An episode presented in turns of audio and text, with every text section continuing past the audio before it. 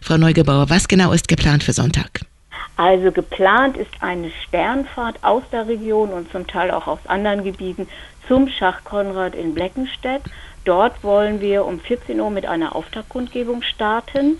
Dort werden mehrere Redner aus dem Bündnis sprechen, zum Beispiel der Bürgermeister Herr Klingebiel und äh, andere Bündnispartner, mit denen wir eng zusammenarbeiten. Und dann anschließend werden wir den Schacht umzingeln mit Pauken und Trompeten, wie wir es nennen. Deshalb sind alle gerne aufgefordert, sich vorzubereiten mit bunten Transparenten, mit äh, Musikinstrumenten, was sozusagen diesen Pauken und Trompeten nahe kommt, dass wir möglichst bunt und möglichst laut sind.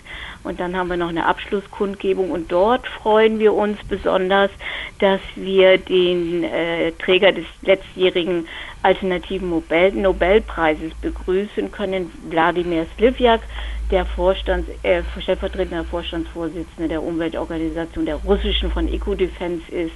Das ist sicherlich auch nochmal ganz spannend von seiner Perspektive das Thema Atommüll, Nutzung von Atomenergie zu beleuchten. Also wir freuen uns sehr, dass er dabei ist, unserer Einladung gefolgt ist. Mhm. Sie fordern den sofortigen Baustopp von Konrad und sagen, die Fehler, die bei der Schachtanlage Asse 2 gemacht wurden, dürften sich nicht wiederholen. Und tatsächlich ist 2012 ja Wasser in die Anlage eingedrungen, sogar mehr als in die Asse. Auf der anderen Seite wurde die Genehmigung für Schacht Konrad 2007 in letzter Instanz bestätigt. Welche rechtlichen Möglichkeiten gibt es da eigentlich noch? Wir haben, wir waren jetzt im letzten Jahr zweimal in Hannover bei Herrn Lies und haben dort zunächst erstmal unseren Antrag auf Prüfung des äh, Planfeststellungsverfahrens, äh, der, des Beschlusses äh, eingereicht. Und wie uns wurde zugesagt, nachdem wir auch im September nochmal dort waren, unsere Unterschriften übergeben haben, dass das ernsthaft vom niedersächsischen Umweltministerium geprüft wird. Und mhm da warten wir jetzt eigentlich auf eindeutige Signale.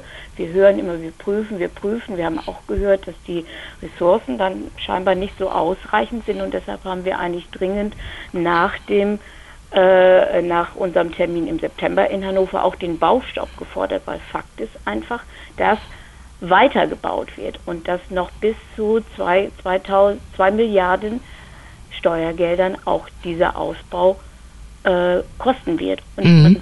uns stellt sich doch die Frage, wann gibt es ein Ergebnis? Die Inbetriebnahme ist für 2027 geplant, sollen dann werden damit Fakten geschaffen und dann wird einfach der, die Anlage in Betrieb genommen. Das kann es nicht sein, sondern wir fordern jetzt eine ehrliche, ehrliche Prüfung, eine schnelle Prüfung, aber damit sollte auch der erstmal der Baustopp des ganzen Projektes verbunden sein. Mhm. Ihr Hauptargument ist ja für den Baustopp, dass die Genehmigung damals mit einem ganz anderen Wissensstand als heute erfolgte, der nun als überholt gilt. Ähm, was glauben Sie, wie stehen die Chancen, dass der Umweltminister Lies ähm, diese Prüfung zu Ende bringt und dann auch tatsächlich äh, die Genehmigung zurücknimmt? Wir hoffen natürlich, dass unsere Argumente durchaus ausreichend sind. Wir haben es ja immer wieder in den letzten Monaten auch belegt, unsere Stellungnahme zur äh, Sicherheitsüberprüfung, die durch den Betreiber, die Betreiberin auch vorgenommen wird. Wir müssen uns einfach mal den Zeitstrahl vergegenwärtigen. Das Projekt wurde 82 angegangen. 2002 gab es den Planfeststellungsbeschluss damals, selbst damals entsprach es nicht dem Stand von sicher, äh, Wissenschaft und Technik. Inzwischen sind 20 Jahre vergangen. Der Planfeststellungsbeschluss ist 20 Jahre alt. Und was ganz, ganz wichtig ist zu wissen, dass es seitdem 60, 60, mindestens 60 Änderungen an der Anlage gab, was die Einlagerung von Nukleiden angeht, was äh, eigentlich sind alle Bereiche betroffen. Das heißt, unser unser starkes Argument ist einfach, dass diese Anlage längst nicht mehr dem entspricht, wie sie ursprünglich gebaut werden soll. Es ist eine komplett andere Anlage und von daher sagen wir, das sollte, sollte ernsthaft geprüft werden und letztendlich aus unserer Sicht sollte es dahin führen, dass die Anlage nicht in Betrieb gehen kann.